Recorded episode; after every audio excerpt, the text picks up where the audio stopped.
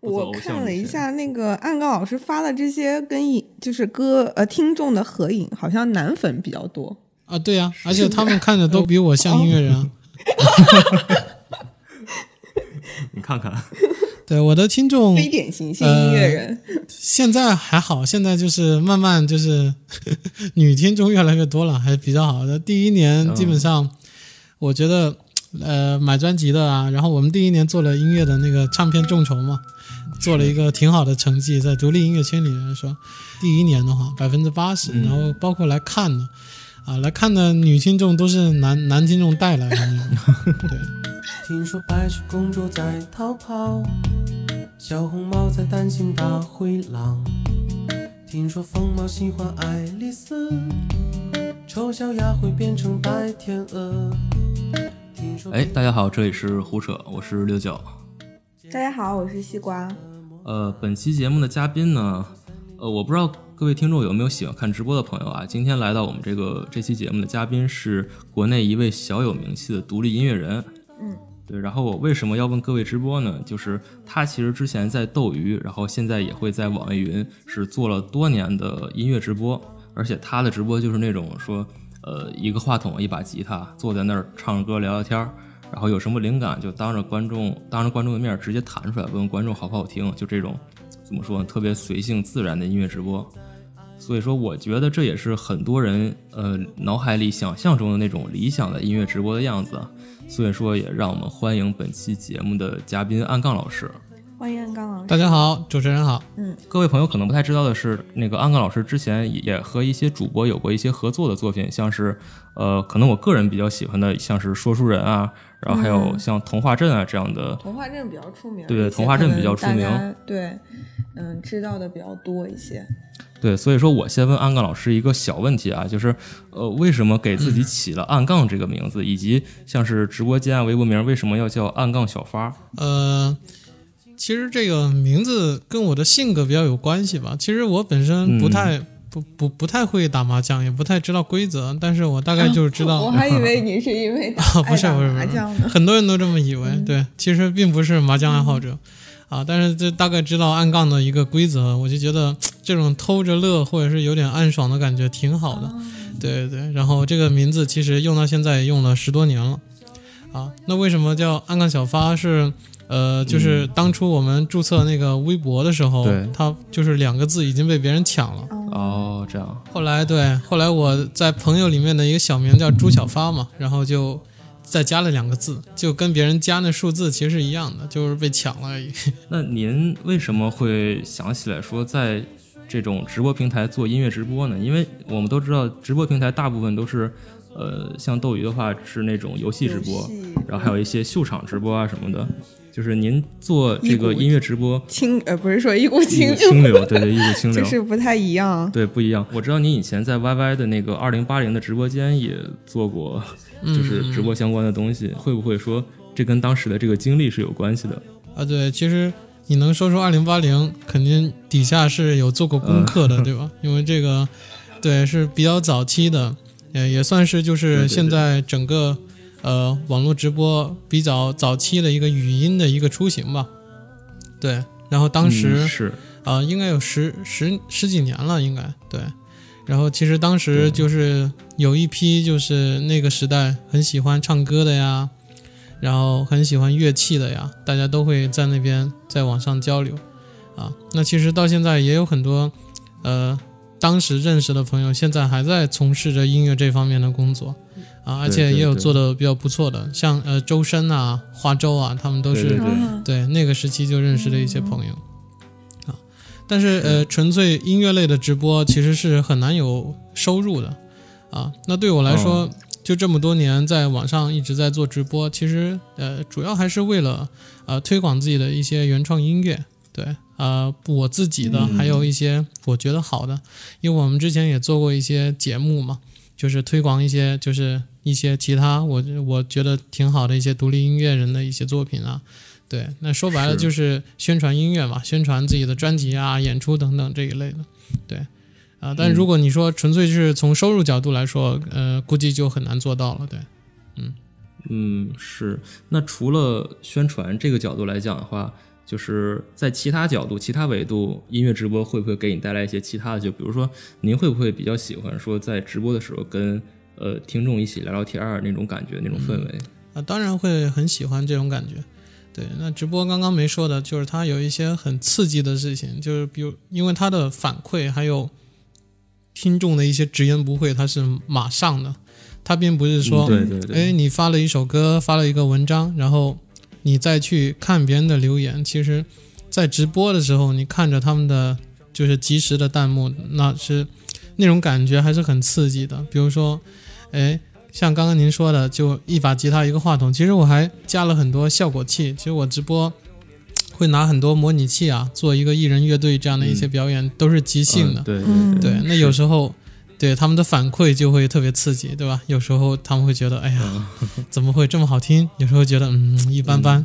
对我觉得这种感觉是对一个创作者来说是一个特别好的一种感受，就因为它直接的嘛。那这样也需要那个，是不是心理承受能力要很强啊？就是要是我的话，是有点害怕，比如说这种及时反馈是负面的，或者我我弹奏出来的东西，大家觉得哦这一段其实不是很喜欢啊什么的，就面对这些不是正面的反馈，呃，通常你是怎么嗯处理的？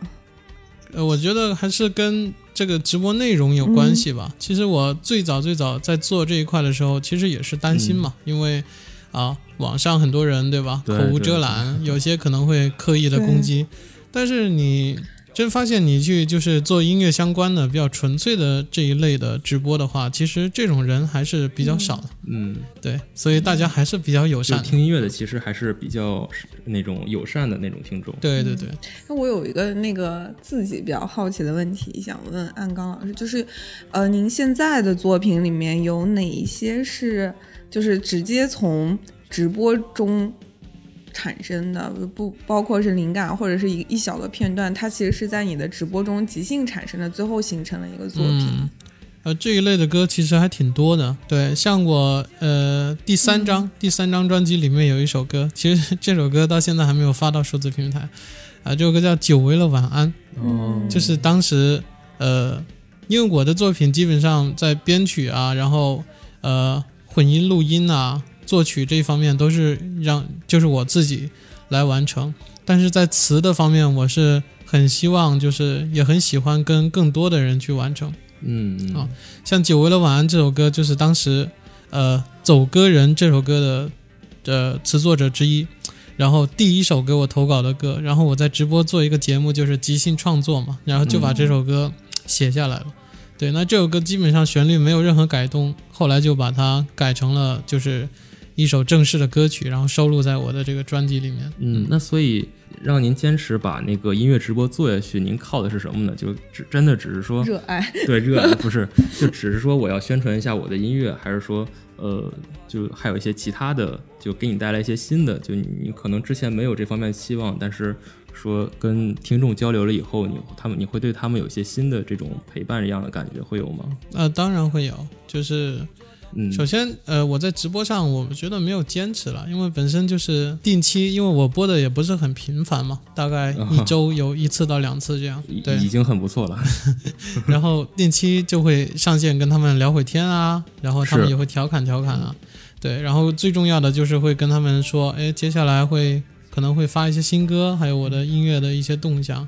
对我觉得这就是一种，就在我看来是我在音乐上的一种就是生活嗯方式。就像我一开始可能感觉斗鱼上的音乐直播还是会有一些的，但是到最后的话，可能呃至少从我这个角度看来，基本上就只剩下算是年可能也就三四个这种数量的了。你说是这种原创的，对，这种原创的这种，的，就很普通的这种音乐直播。嗯对嗯确实就是，呃，这一块的话还是比较，就是你要做一个纯音乐的主播，然后不去那种哗众取宠的话，还是就从收入的角度来说，还是很难生存的。嗯，对。呃，但是我知道您现在偶尔也会在网易云，就是这种音乐平台进行一些直播。那有一个问题就是说，这种音乐平台的直播和斗鱼那种比较泛娱乐平台的直播，给你带来的感受会有什么区别吗？呃，区别还是非常大的。网易云算是网易云音乐啊，算是我就是、嗯就是在网上发行音乐的嗯一个合作平台。然后他因为比较早比较早的时候，他推出过一些对于呃独立音乐人啊一些扶持计划啊。说真的，就是我是感同身受，然后对音乐人来说，其实还是有很大帮助的啊。我在一五年底，我记得注册了网易云的账号，然后一六年的五月，在网易云发行了嗯，呃第一首正式的这个数字单曲，其实就是《童话镇》。是，啊，那呃这样的平台和泛娱乐平台，其实它最大的差别就是在音乐类平台上的用户吧，我觉得，嗯，嗯。是，因为它本身它拥有的所有的用户就很垂直嘛，就是都是音乐用户，对，然后所以在嗯，呃其他平台做直播的时候，说实话啊，这个前面的过程就是累积听众的过程是非常非常难、非常非常艰苦的。啊，因为他们这些人可能可能百分之九十的人他都不是说，呃，来听你唱歌的，他可能看打游戏啊，看这那那的，对，所以是非常非常难，所以一定要就前期是比较艰苦的。啊，但是如果在网易云，然后你拥你在一个就是拥有庞大的一个喜欢音乐的一个用户群体里对对，做起来的话，可能这一方面的困扰会小很多。嗯对，啊，您刚才提到了童话镇啊，然后我就顺着问一下，就是像，因为我们都知道说书人和童话镇相当于是，呃，您会和其他主播有一些合作的作品，对对对，所以，嗯，所以说为什么会去跟其他的主播进行这样的合作？这样的合作是在就是什么样的契机下达成的？因为我会觉得说，呃，音乐人可能很少会找其他的人去，呃，不管是唱自己的歌，还是帮助自己完成一些什么东西。呃，其实像刚刚您听到的，就是说书人呐、还有童话镇，嗯啊，他们都是我就是当时在斗鱼直播的时候，就一些过程里认识的、交结识的一些朋友。对，然后平时呢，我们会在就是音乐上做一些合作。啊，对他们来说，其实呃，可能他们的主业不是音乐，但是他们还是骨子里很喜欢很喜欢音乐的。嗯，对，啊，那我这边来说，可能就会找到一些自己的作品，觉得嗯很适合他们的声线。嗯然后对，因为除了有一些东西，有一些歌除了自己唱之外，其实呃有更多的一些作品，我会想去尝试更多的可能性，有更多的嗯声音来哦诠释啊、歌曲的另一面。对，就是让这整个自己的写的东西，就是有更多可能性吧。嗯啊，所以也会去尝试的去跟其他的演唱者合作啊。其实不只是主播了，刚刚您听到的是就是呃这两首，其实也有很多在陆续的制作，对，估计以后大家都会能听到。嗯嗯，我想的就是还是童话镇这个歌哈，就是它不是有是去年吗？还是再早一点？就是一下爆火了，就感觉到处都在放这首歌。然后，呃，您看到这首歌，就是您是从什么意什么时候意识到这首歌火了？然后自己当下第一的反应感受是怎么样的？我其实，嗯，怎么说呢？就是说，就在我写歌啊，或者是我一个创作人看来，其实，呃，不会去决定一首歌火不火来写它了。对我觉得火不火，可能是有一些契机啊，还有一些市场啊等等去决定的。嗯嗯，对，所以嗯、呃当然你在路上忽然听到哎自己的歌嗯出现，而且频率还挺多的时候，你肯定是很开心的。对你任何时候你都我我觉得一个音乐人任何时候啊，不管他是什么样的立场，说我要做一个小众啊，或者是什么样的音乐人，他一定会啊希望自己的歌还是被更多的人认可和听到嘛。我觉得啊，所以在我就是觉得这首歌可能哎越来越频繁的出现在啊街头小巷啊，然后一些嗯。其他的一些地方的时候，那还是很开心的，对。但是对于我自己本身来说，呃、并不会有多大的影响吧。对。我就是，呃，写就是写一直一直写自己喜欢的东西，然后写下去，然后有人喜欢或者有更多人喜欢，那当然是最好嗯。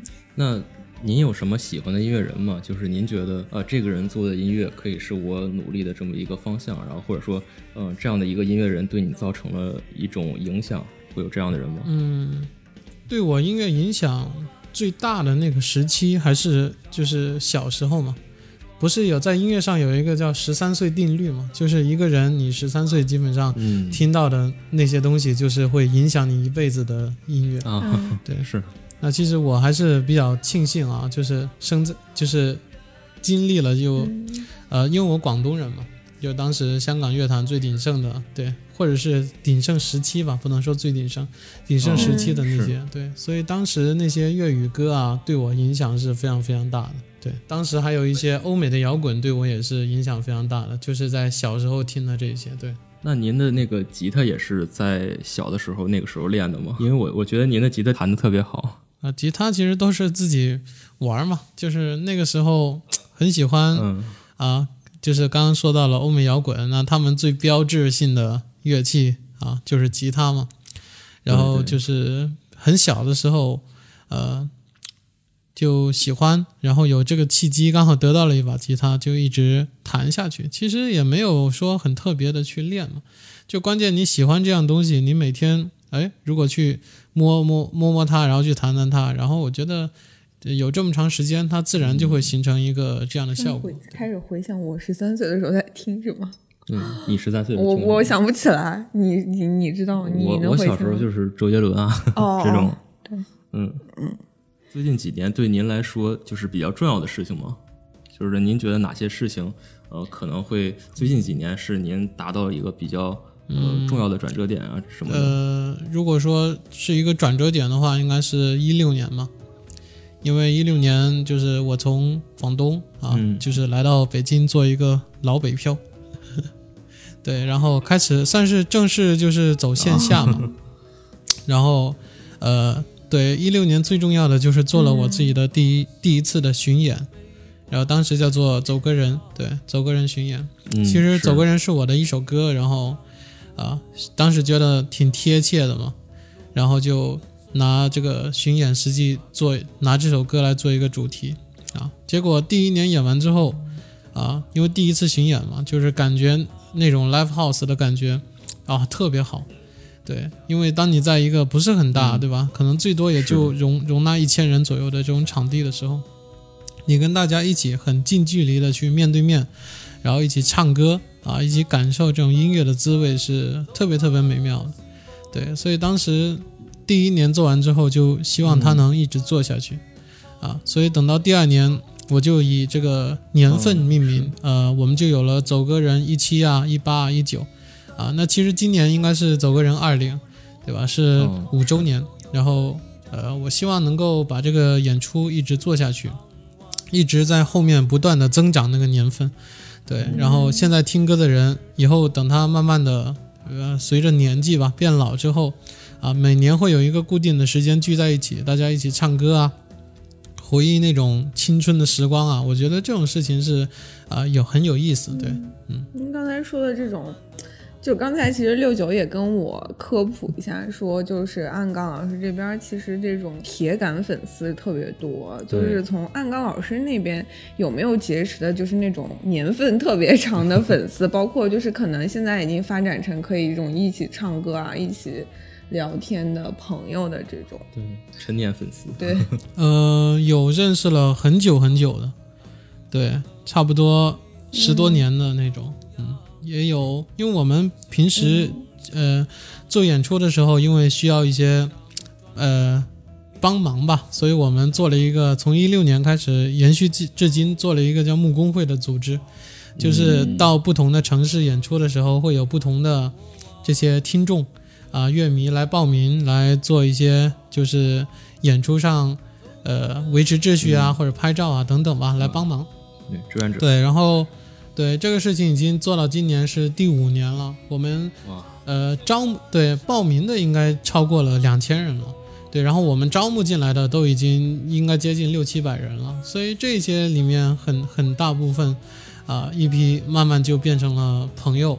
对，然后有时间去到那个城市，或者是我们，呃，在北京的，然后有时间都会聚一聚聚一聚餐啊，对吧？或者来家里，我给他们做顿饭啊，这样。哇，天哪，简直是福利！所以那个追那个原创音乐人，对于粉丝来说，真的是就有有很多，就是这种交互是交互感是完全不一样的。对，而且他还做直播，哦，就经常可以交互到。做走个人的这个巡演之前，您有过那种现场演出的经历吗？还是说就是走个人是第一次？嗯，走个人是我的第一次，就是全国巡演，然后 live house 这种。嗯，对。然后之前在呃深圳的时候唱过一段时间酒吧，哦，对，但那个感受还是不一样嘛。就是你做巡演的时候，是你到各地城市，然后各地的乐迷会为了你，会为了你的音乐，然后来买票进来看你的嗯对对演出，对那种感觉还是完全不一样的。像是，呃，您的作品啊，不管是走歌人啊，或者是说书人，还有童话镇这种作品，就是给人的听感会很不一样，就是既不同于那种很传统的。呃，比较传统的古风，然后也不同于民谣啊那种。那所以说，我们想知道的是，就是您是在什么样的情况下，或者什么样的环境下，去完成您自己的这些音乐的创作的？就是您的灵感啊，都都是从哪儿来的？我其实，在创作方面还是属于比较感性的，嗯对。其实，当然您刚刚说那几首歌是大家比较熟知的，对吧？其实像我今年，呃，在准备的可能是一张电子乐，对。然后等到呃再下一张专辑，已经在构思的是一是一张童谣，嗯可以，就是那种特别天真、纯真无邪的那种歌谣。呃，其实我觉得在我的创作里面，我不愿意去把自己去归成哪一类吧。然后就是，我觉得任何领域上好听的东西都想去尝试一下。像刚刚您嗯说到的，是像说书人啊、童话镇啊，包括呃走歌人，他们都是完全对对，对完全不一样的他们风格格很不一样。对，所以我呃还是希望包括刚刚提到的跟一些呃朋友合作，然后都是我希望就是在音乐上有更多的可能性吧，多去碰撞一下。对，嗯，就是有没有，就是因为您现在就是风格特别多嘛，有没有这种朋友啊，或者这种专业歌手主动发邀约来过来说，想让您帮忙写个歌啊什么的？嗯，这些邀约其实还是有的，对，还是挺多的其实啊。但我觉得就是音乐上的碰撞，它还是就是呃怎么说呢，还是要契合吧。对，所以嗯，嗯，是。对这些我觉得都不能着急，还是慢慢来。看阿刚老师这个，不管是呃来录节目，还是做音乐，还是直播，都是一样的，就慢条斯理的风格。做音乐到现在有会有十多年了吧？就是您做音乐这些年，您觉得自己难吗？或者说是有没有做出过哪些妥协的事情？嗯，我其实不太喜欢对外说“难”这个字啊，但是怎么说呢？就是说你在坚持一个事情的过程中，其实支撑你的本身是你的爱好啊，是你的兴趣啊啊。那我觉得，嗯，对，呃，这些东西不足以说难了，对，但肯定这这些年就是会存在一些不理解啊、磕磕碰碰啊，对，像刚刚我们一直聊到的话题就是直播嘛，因为当时直播刚刚兴起啊，特别是刚刚又巡演的时候还没有什么名气嘛，一六年，然后、嗯。那可能很多人一听，哎呦按杠，然后直播主播，然后对？那感觉就是哎呀 哦，觉得是个网红，对，然后就觉得嗯质感比较差，对，然后就这种感觉是不太舒服的。而且我说到的刚刚这种感觉，可能他们这种这种贬低的声音，往往就是来自音乐行业内啊，最开始，哦。对对对。哦。啊，所以这种不理解啊，还是会 让人感觉不是很舒服的。嗯，对尤其是行行业内的人的不理解是吗？对，但是现在慢慢就好了嘛。就是你看，哦就是今年这个突如其来的疫情啊，然后基本上我觉得 所有人都都已经在直播了，对吧？所以我觉得，啊，是，对，所以我觉得就是你在直播，然后通过直播来宣传你的音乐啊，或者是宣传你，对吧？这个你对这个社会、对这个世界美好的一些东西，我觉得是没有什么可以去贬低或者是低发的，对。啊，所以你看现在就好起来了，嗯。哎，那所以疫情期间，呃，您的生活有什么变化吗？因为我知道巡演可能不太能正常进行了，然后在这期间，您主要是在家里做一些什么呢？写歌吗？其实变化并不是很大，对，对于我来说，因为平时嗯可能也是比较宅吧，啊，就跑的最多的可能还是像录音啊、巡演这些，可能影响还是有的，对。但就是在创作啊这一方面来说，因为本身编曲我自己也编嘛，对，我就然后直播这些其实都还好，嗯，没有什么太大的影响。呃，可能就是像巡演啊这些，可能对现在目前就不是很明确时间，啊，对对，嗯，是。呃，那您认为最近十年中国的音乐行业有什么样的变化呢？我个人的感觉可能是说，呃，版权这个东西大家可能越来越重视了。然后我想听一下，就是您作为一个独立音乐人，对您的感受是说，最近十年中国的音乐行业有什么样的变化？啊，其实这个问题，产业这个问题，就我觉我觉得我就不能谈，对吧？因为从我的角度上来说，他可能看不到，看不到就是那么深入的一些问题啊。但呃，我可以聊一些我自己的一些感触了，就这些年，嗯啊，然后我觉得呃，在版权方面越来越好了，对，然后希望就是版权方面的东西可以更加的健全，然后更加的明确吧，对。呃，那所以说像。呃，网易云啊，不管是网易云还是其他的音乐平台，就他们对于音乐行业起到了什么样的作用呢？我觉得像，嗯，网易云其实非常非常了不起，因为他们搭建了整个平台嘛。对，对对对。然后像，呃，这十年嘛，然后已经越来越多，呃，特别是就是民谣啊，或者是独立音乐人这一块。啊，已经越来越多，就是所谓的个体音乐人啊，然后独立音乐啊冒出头，然后有更多的人去听到，然后这些我觉得都是靠这些音乐平台给了很大的扶持，才能做到就是现在的这样，对的一种结果。嗯，所以我觉得还是很了不起的。嗯，那在您看来，现在国内和国外在音乐的创作上，它有什么区别吗？嗯。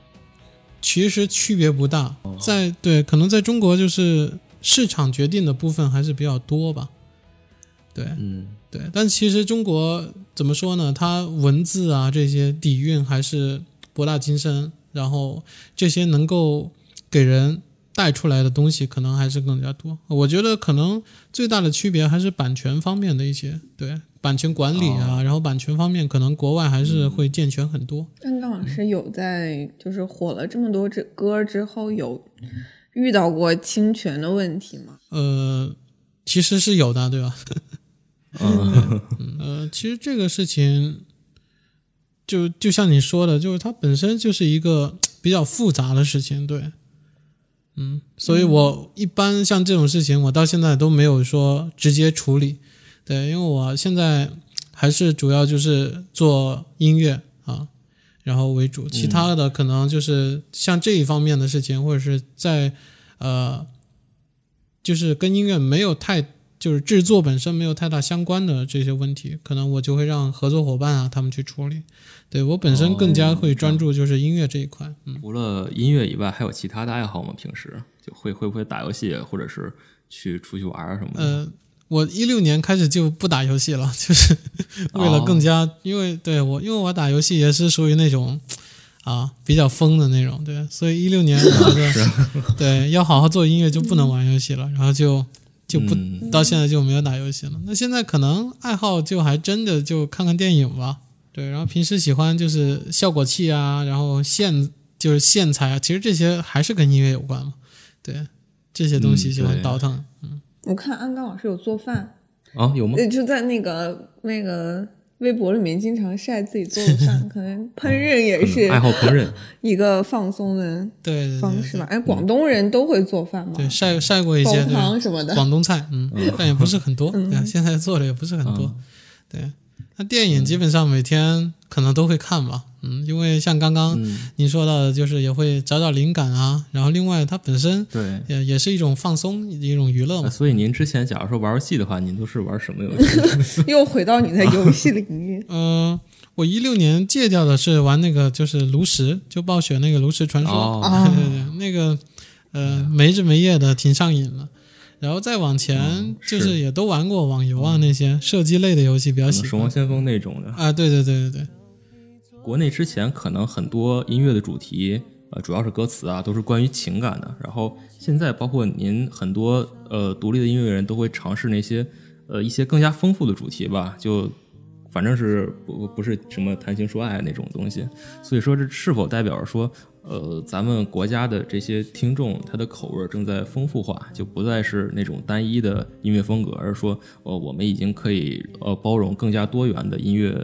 呃，品品类了，我当然希望是您说到的这样的啊，对，但是就是，是，对，但是你你看现在的排行榜，应该还是就是情感这一类的会比较，就是热度会比较高吧，啊，但是我觉得已经是慢慢的越来越好了，对，啊，其实我没有觉得说写这些情感的不不好啊，我觉得就是歌曲嘛，本身就是对表达你的情感，抒发就是情感，对。对对对对，像我可能会写一些亲情啊，一些对对家乡的一些这种感受啊，或者是对这种东西会比较多一点。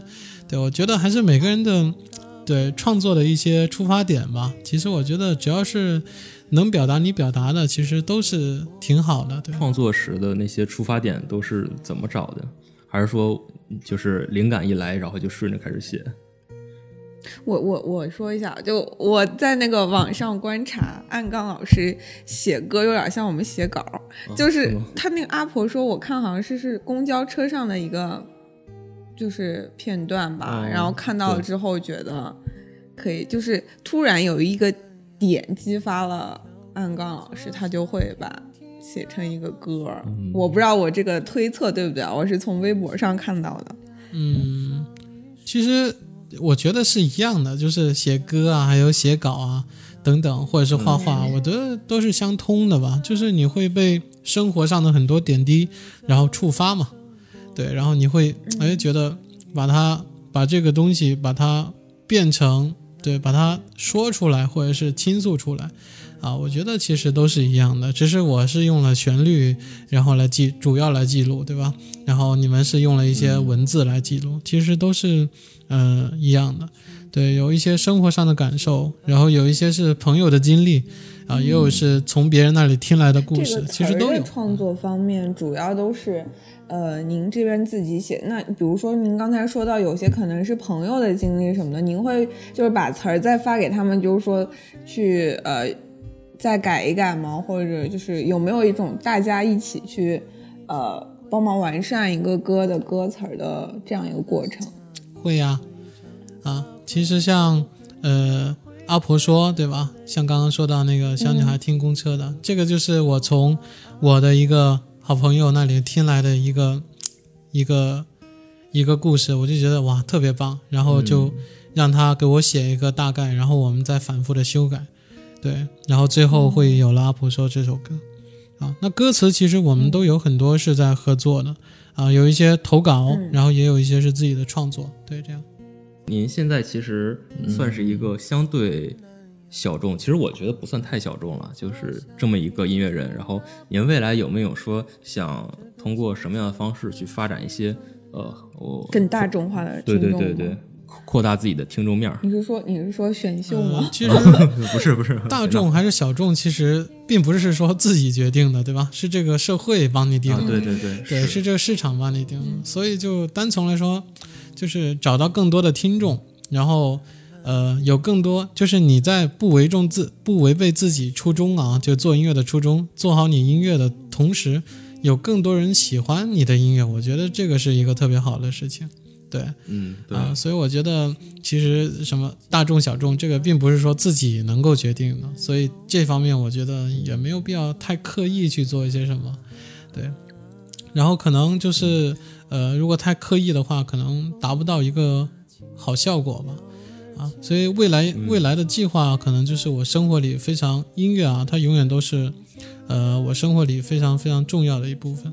啊，所以刚刚说到那个巡演，走个人的巡演，我是希望能够一直做下去，啊，然后这个直播呢，我也能够希望能够一直做下去，一直有人看，啊，平时同时我们之前在直播做了几个音乐类的节目，像安杠听那牌，我们会找一些呃音乐人来上，就跟我一起直播嘛，因为他们可能平时比较不好意思啊，或者一起来玩音乐，然后呃我还做了一个叫安杠推歌的，就是推荐一些。自己去唱，然后推荐一些、呃别的音乐人的歌曲，啊、还有什么暗杠校园游，就是在大学的草地上做一些户外啊这种感觉，对，所以我希望能够呃就是把这些节目都能够再重新捡起来，然后一直做下去，对，然后平时呢，呃，就是也会不断的写歌吧，不断的去尝试一些新的一些好听的东西，对。就是暗杠老师在音乐这件事情上，终极目标，我我好像感觉不不是在想做一个明星，而是就是真的是想让大家好像更多的听到音乐本身。嗯我听他刚才说的这些，嗯、包括推歌的节目呀，去去校园里面唱歌这些事儿，其实我觉得，嗯，呃，肯肯定就是对对我我觉得音乐上没有什么终极目标，但是肯定不是明星了，这个是很早很早就肯定过的一个事情，对吧？肯定不会去往明星这一方面走，对。然后我觉得，呃，怎么说呢？就是现在也挺多人喜欢听我的歌的，我我就觉得已经很满足了。然后就希望能够以后像刚刚说到的那几个事情啊，专辑啊、巡演啊，能够一直做下去，那就非常非常，我我觉得那就非常非常满足了。对，嗯。我还接触过您的一些粉丝啊，就就粉丝他们怎么接触的？然后就就在网上，对对，因为之前我也看过他的那个直播，哦，然后当时就很多人很多人的评价都是说杠姐迟早会火，因为就是按杠老师这这个好问吗？就是为什么大家叫你杠姐啊？啊，没事没事没事。呃，我觉得这句话怎么说呢？就是一种带有一点调侃，然后是非常非常善意的，呃，一种鼓励吧。对，其实我觉得这种认可是很重要的。嗯，对，你说这句话，我本身倒没有什么太大的感受，但我觉得就是还是一种非常非常善意和认可的一种鼓励。就是他们对自己的这个期待会给你造成压力吗？还是说，呃，就是说你怎么看待他们这种评价？呃，不会有压力，不会有压力。对，不会有压力啊？对对，这个就是其实跟刚刚那个大众啊、小众那个想法其实差不多的。对对，对，我觉得就是呃，本身会不会火跟一首歌写出来好不好听，它是两个两回事情。嗯我觉得让自己的音乐就是自己认同的音乐，找到更多共鸣，像这种事情会比较更重要吧，对我来说。嗯假如说有一天，呃呃，某一种音乐类型突然火起来，然后大家都去听那种类型那些类型了，然后可能您这边的粉丝就少了一些，你有没有想过这种情况？呃，这这个不会假如啊，这这几年不是一直在发生这个事情吗？对，就是你你会看现在还是就是就是大的一些平台一些节目的引导性是非常重要的，对吧？比如说，他做一个哎说唱的，那马上这一年可能风向标大家都在听说唱，对，对对。对，呃，其实我还好，我我觉得我的音乐里其实都有包含，对。嗯，对，我觉得真的还好。都会尝试一下。对对，然后呃，始终还是会有人去喜欢不一样的东西嘛，对，而且我也觉得、嗯。呃，在引导一些好的一些呃音乐出来的时候，其实挺好的，嗯，就是嗯。呃，我能做什么，然后把我自己能做的东西做到最好，然后听众啊、乐迷啊有自己的选择，它也是非常非常正确和自然的。我整天跟他们说，呃，就是首先我不称他们为粉丝啦，我都叫他们听众嗯，啊，而且我整天跟他们一些比较极端的一些。呃，一些人说，我说你们对，不要只听我的歌，一定要多去听一些东西，对吧？所有好听的东西，你觉得好听的东西、都要去听，对你这样是比较好的。嗯，您做音乐这些年，您家里人是怎么看的？就家里人会有没有反对的声音反对吗？呃，没有反对过，家里就是这二十年吧，差不多，就是从弹吉他到现在，因为当时弹吉他也弄了不少噪音嘛，那时候我又特别喜欢听欧美啊，我们那个年纪小时候。可能就还没有什么耳机啊，或者是随身听，这些都是录音机很大声的那种。嗯，对，所以就是对，一直以来还是非常非常支持的。对，也呃感谢他们的支持。对，我觉得这很难得，啊因为很我觉得很难得对。很多音乐人都会，呃，我们在问的时候都会说说自己是如何克服了家里的，重重阻碍。对对对，啊，更有甚者说你去做音乐打折你的腿什么没有，我可能在这一方面还是比较顺利的。就安刚老师有事业粉多吗？就是那种，事业粉，你知道事业粉吗？我我不知道什么，就是那种，嗯，很很在意自己所追的这个偶像或者说明星的，哦，在有没有好在努力的做什么什么事情，然后有没有努力的在铺资源，有没有努力的在好好自己做宣传之类之类的，然后就是就跟班就跟班主任那个一样，哦这种的。呃，会有吗？应应该，嗯，据我所知，好像没有，或者是极少，或者是不多吧。对，但是你不发歌肯定会对，因为我本身也不是什么明星路线啊，大家都知道，对吧？然后大家平时像演出线下见到我也就还好吧，就是不像是你们看到的那种追星的那种，对吧？可能就是拍拍肩膀什么之类的，说哎呦你胖了什么之类的。嗯，啊，对，所以我觉得就还好啊，只要你呃保持创作，然后有新歌，我觉得他们就会比较呃满意。然后之前呃也有这几年吧，也有一些就是大的节目找过来，然后其实我也是很明确没有去参加啊啊，为什么？为什么不愿意参加呢？啊，就是还是想好了，就是看往哪哪边哪个路线去发展或者去走吧。对，可能就不太想去走那种对那种明星啊或者太主流的路线。花路嗯。嗯，不不我看了一下那个暗杠老师发的这些跟影就是歌呃听众的合影，好像男粉比较多。啊，对呀、而且他们看着都比我像音乐人啊。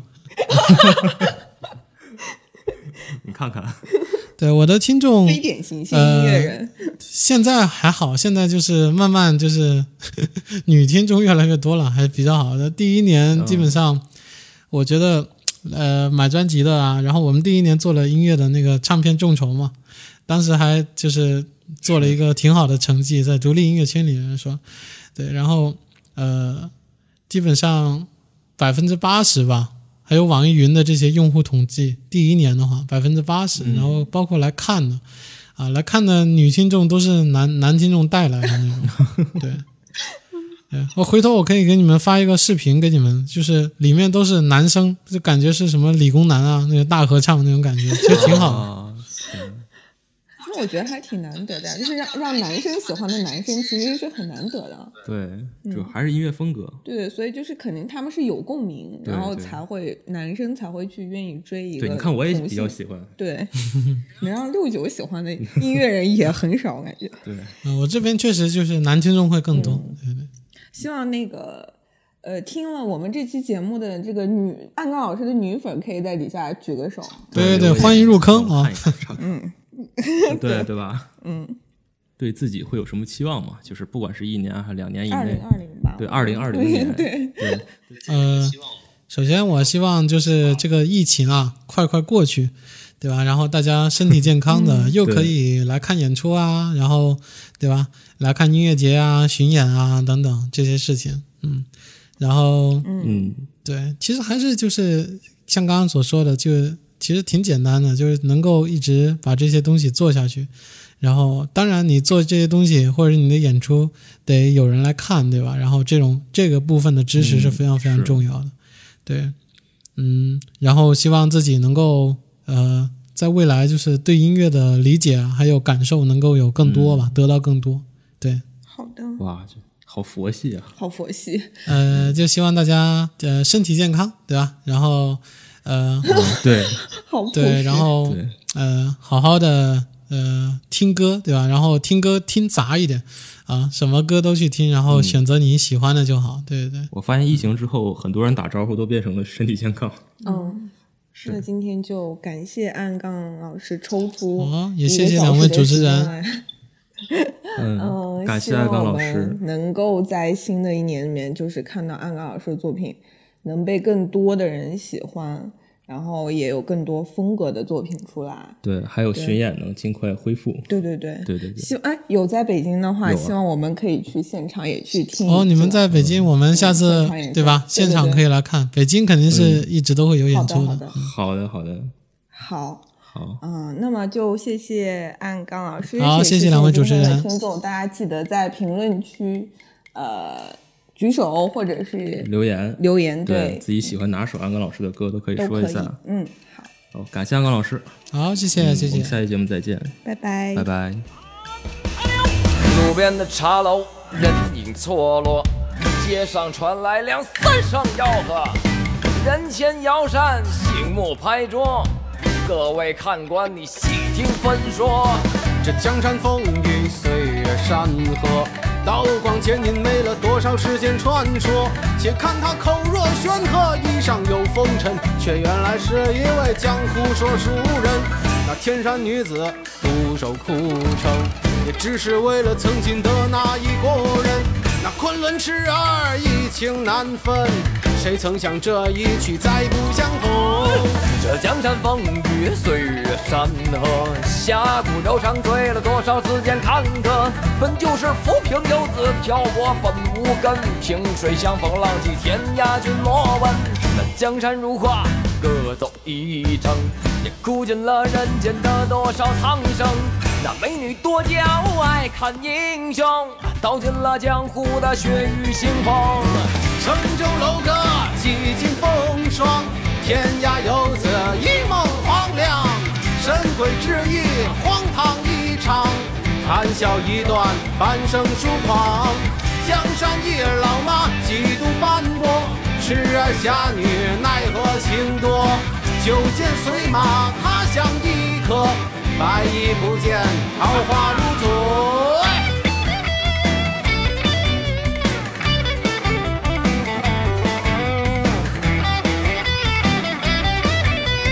哎呦，嘛时候是金门地呢？干嘛呀？哎呀，到底干嘛？这猴卖吗？我跟你说啊，这猴不卖。在座的看官莫想太多，书中故事是时间蹉跎，个人心中他自有评说。听完这段，你一笑而过。城中楼阁几经风霜，天涯游子一梦黄粱。神鬼之意呀，荒唐一场，谈笑一段，半生疏狂。江山风雨，岁月山河，人世苦短，又有几人看破？大梦一场，也只是戏中你我。欲知后事如何，且听我下回分说。